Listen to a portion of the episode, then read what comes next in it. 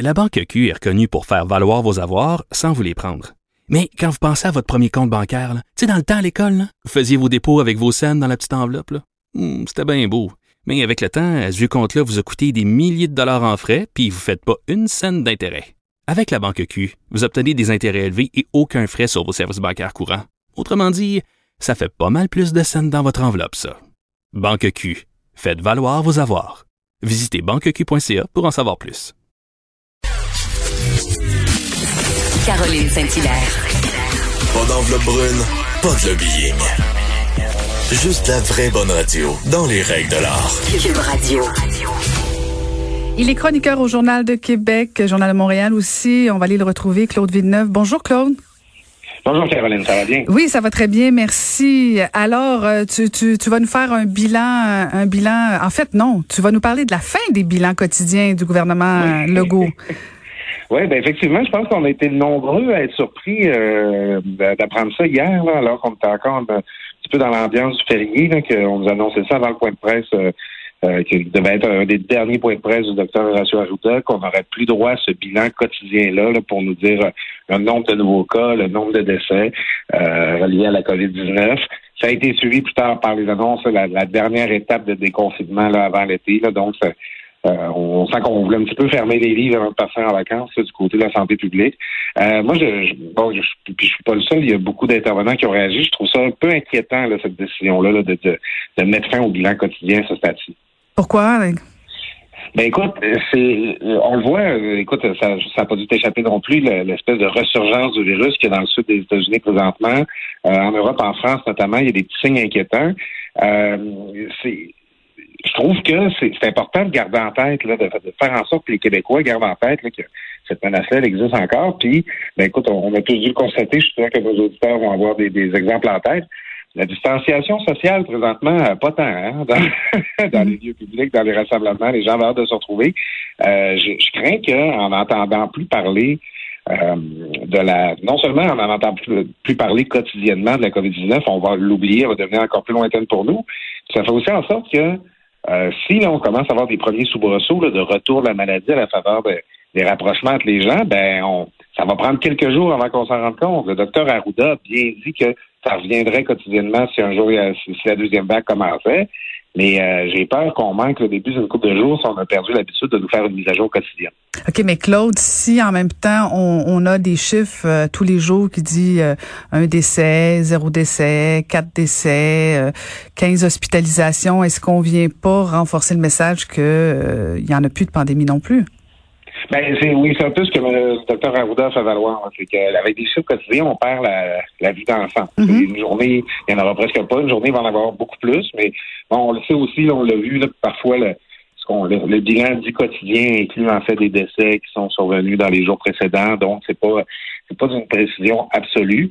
Euh, écoute, c'est sûr que la santé publique, ils ont eu des questions à se poser, mais euh, à tout le moins, euh, le, le, le, nombre de, de, de, cas quotidiens, le nombre de, de nouveaux, euh, nouvelles personnes qui ont été diagnostiquées, ça nous fait quand même garder en tête qu'à à chaque jour, il y en a encore des Québécois là, qui vont faire le petit test du q et qui se font rappeler pour se faire dire que, que c'est positif. C'est pas disparu, la maladie. Moi, j'aimerais, en tout cas, quand je me promène dans les parcs, dans les rassemblements familiaux, j'ai pas l'impression que les gens gardent ça en tête présentement.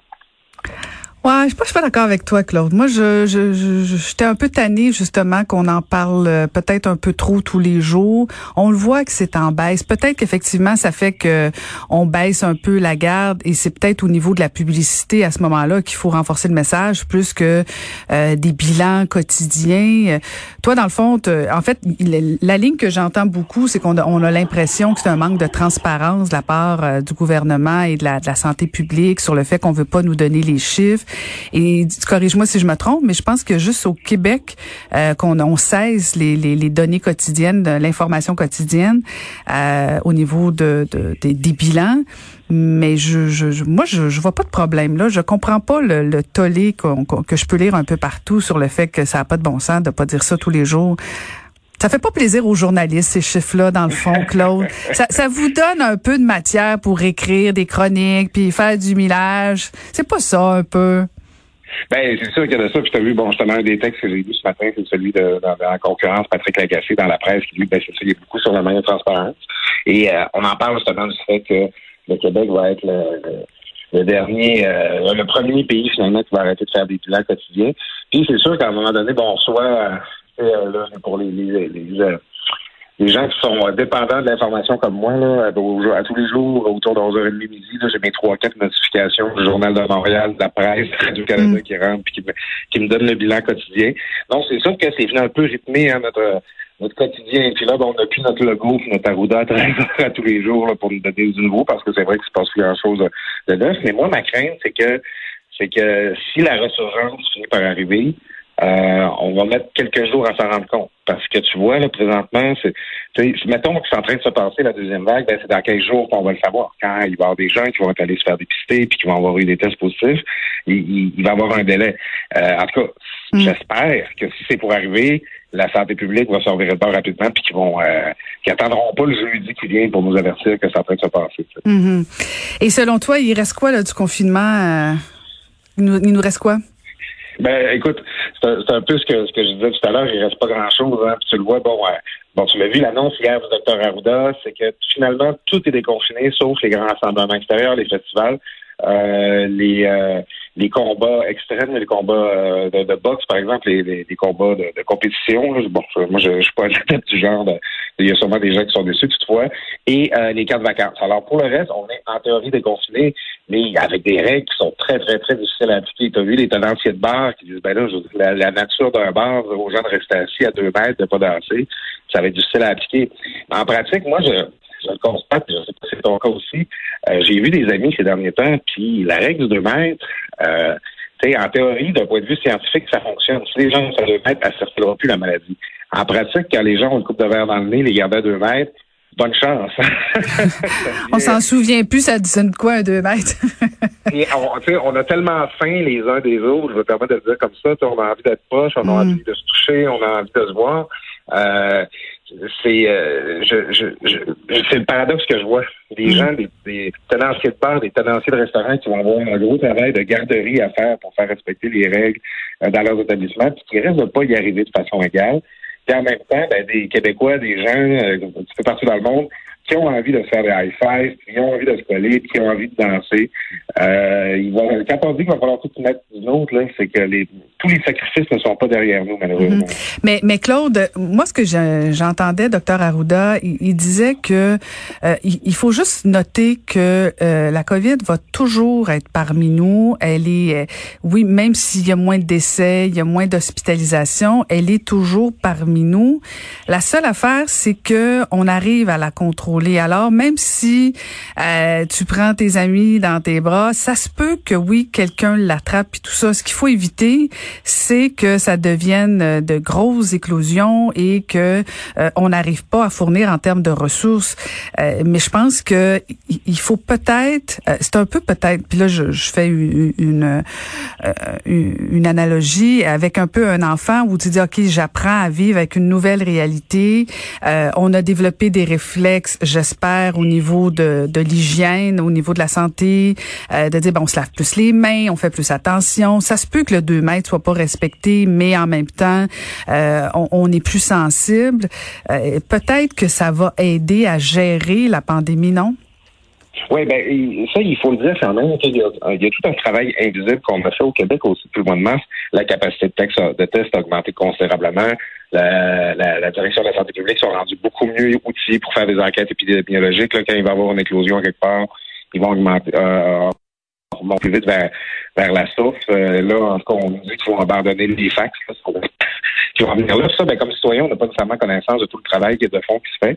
C'est ça. Aux États-Unis, où il y a une ressurgence présentement, à Houston, euh, tout ça, ben, il n'y a pas de petits purelles à l'entrée des commerces. Il n'y a pas de gens qui se promènent avec des masques. C'est des, toutes les, les, choses qui sont presque, qui sont presque partie de notre normalité maintenant, les plexiglas à, à caisse, à SAQ, tout ça, ben, c'est, aux États-Unis, il y a les plexiglas, c'est plus pour protéger la, personne des, des, des, coups d'armes à feu. Là, Donc, euh, ils sont pas dans le même état d'esprit. Ici, on s'est quand même doté d'une infrastructure qui fait en sorte qu'on est mieux outillés à faire face à une deuxième vague. C'est mm. ça qui fait en sorte que les autorités sont quand même conscientes de nous déconfiner. Mais il faut faire attention. Il faut, nous, là, comme citoyens, là, justement, euh, c'est facile quand, euh, tu sais, au mois de mars, on sortait, puis on était quasiment dans la peur, puis oh mon Dieu, c'était presque comme euh, aller chercher à manger sous les bombardements, même si, bon, faut pas dramatiser notre situation. Mais là, maintenant, euh, je me rends compte que ça m'arrive des fois que quand je me lave les, je, me rends compte que quand je me lave les mains, mon épicerie est faite, puis j'y ai pensé par après, puis ça, tu sais, ça devient moins présent pour nous, Mhm. puis on commence à faire moins attention. Puis ça, ben, écoute, on, a confiance. Euh, Si jamais on tombe malade, les hôpitaux vont être capables de nous soigner. soigner. Euh, la direction de la santé publique va être capable de trouver d'où la maladie est venue. Mais évitons-nous du trouble, s'il vous plaît. Hey, Claude, parle-nous donc un peu de Gaspésie, toi. Ben oui, c'est ça. je- C'est dans, en direct de Matane dont je parle. Ah, ah, ah, ça, ça, ça devrait être interdit de faire ça. Ah, écoute, euh, la, saison du homard ben, encore son plein. ici. Ah, encore, rajoute, écoute, c'est de la cruauté. mais écoute, comme gars de Québec, j'étais quand même surpris de voir, euh, quand même euh, pas surpris, un petit peu surpris de voir comment je reçu là, Gaspésie, parce qu'on a vu ça, là, que on a l'impression que les Québécois des régions ne voulaient pas voir les gens de, de- des grandes villes, de Montréal plus particulièrement. Euh, puis là, ben, je me disais, est-ce que les gens vont être inquiets? Ça va être quoi l'état d'esprit ici? Puis écoute, euh, c'est, c'est cute au bout. Caroline, en, en rentrant à Matane, je sais pas si tu connais le coin un peu, Mhm. il y a une, une immense, une immense baleine là, qui annonce l'entrée du camping de la baleine. Alors, on a mis un gros masque, là, en fait, une grosse polythène bleue pour faire un masque à la baleine, là, comme pour nous, nous- nous rappeler qu'à Matane aussi, on, on fait attention. Mais écoute, j'ai trouvé les Matanais euh, très recevants, très contents de nous voir. Euh, mais euh, je pense que justement, là, les, euh, euh, faut pas faire trop attention aux commentaires qu'on a vus sur les réseaux sociaux. Là, les, gens de la base, les gens sur le terrain, là, ils ont hâte, d'avoir la visite, ils ont hâte de voir les gens de Montréal puis de Québec. Euh, il, euh, c'est sûr, faut pas faire exprès, faut mettre son masque avant, d'aller au Grand Coutu ou IGA, avant d'aller à la SAQ. Faut, encore là, faut pas se garocher, quoi que quand c'est du monde de la famille, des fois, on a envie de se faire des grosses colles. Mais euh, moi, je, peux je peux vous le dire, le feu vert sur Matane et sur la Gaspésie. Là, les gens sont prêts à nous recevoir, là, puis euh, ils, ont, ils ont hâte d'avoir de la visite, là, je crois bien. mais je pense que ça leur a manqué un peu. Ben, je comprends. On a parlé avec euh, avec Claudine Roy là, de, de la Gaspésie justement mardi et on a bien senti qu'on était les bienvenus. Alors c'est rassurant. Ben écoute, profites-en bien pour nous. Euh, bonne pêche au mort, bonne pêche au mort. Merci de nous avoir parlé, Claude. Bonne fin de semaine. Très bien. Dans les, dans les prochaines semaines, je ferai le topo du lac Saint-Jean. Ah, bon, c'est bon, une tournée du Québec, ça. C'est c'est une méchante Voilà. belle job. Toi, Claude, hein? Ah, écoute, euh, c'est, euh, c'est, le plaisir d'avoir euh, son existence séparant de différentes euh, régions. Ah, c'est bon, ça, c'est bon, ça. Ben, bonne fin de semaine. Merci, Claude. C'est bon, à bientôt, Caroline.